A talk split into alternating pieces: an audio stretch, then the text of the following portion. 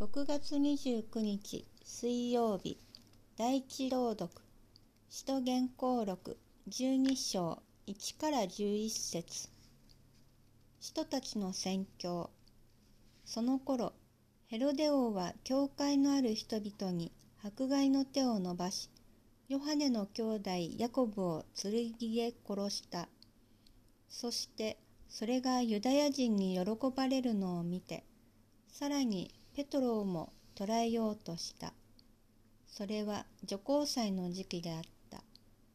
ヘロデはペトロを捕らえて牢に入れ、4人1組の兵士4組に引き渡して監視させた。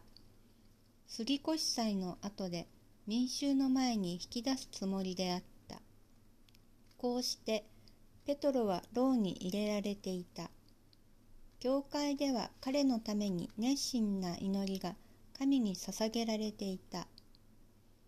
ヘロデがペトロを引き出そうとしていた日の前夜、ペトロは2本の鎖でつながれ、2人の兵士の間で眠っていた。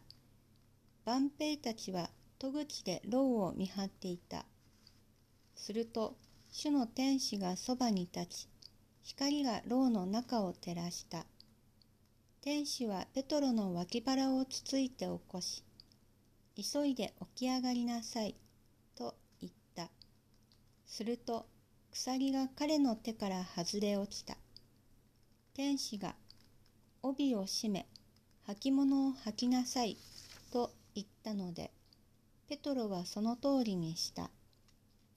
また天使は、上着を着てついてきなさい、と言った。それでペトロは外に出てついていったが、天使のしていることが現実のこととは思われなかった。幻を見ているのだと思った。第一、第二の永平所を過ぎ、町に通じる鉄の門のところまで来ると、門が一人でに開いたので、そこを出て、ある通りを進んでいくと、急に天使は離れ去った。ペトロは我に帰っていった。今、初めて本当のことが分かった。主が天使を使わしてヘロデの手からまたユダヤ民衆のあらゆる目論みから私を救い出してくださったのだ。6月29日水曜日第二朗読テモテへの手紙2、4章6から8、17から18節。使徒パウロのテモテへの手紙。愛する者よ私はすでに生贄として捧げられています。世を去る時が近づきました。私は戦いを立派に戦い抜き決められた道を走り通し信仰を守り抜きました。今や義の栄冠を受けるばかりです。正しい審判者である主が、かの日にそれを私に授けてくださるのです。しかし、私だけでなく、主が来られるのをひたすら待ち望む人には、誰にでも授けてくださいます。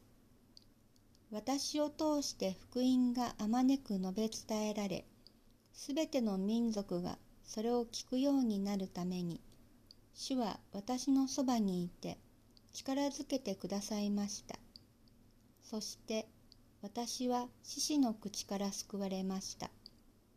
主は私をすべての悪い技から助け出し天にあるご自分の国へ救い入れてくださいます。